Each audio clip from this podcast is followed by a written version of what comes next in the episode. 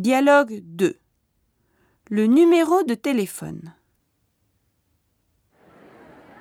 Je veux téléphoner à Sylvie. Tu as son numéro?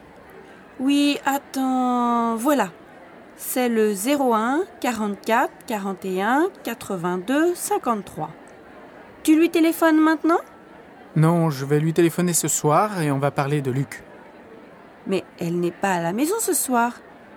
Elle est allée faire du ski avec sa famille. Elle est allée où? Car Luc aussi, il est allé faire du ski à Chamonix. Ah bon? Elle aussi, elle est allée à Chamonix. Quelle coïncidence Oui, ça commence déjà pas mal. Je vais leur téléphoner tout de suite. Tu as le numéro du portable de Sylvie? Tu te mêles vraiment de tout. C'est incroyable. hein.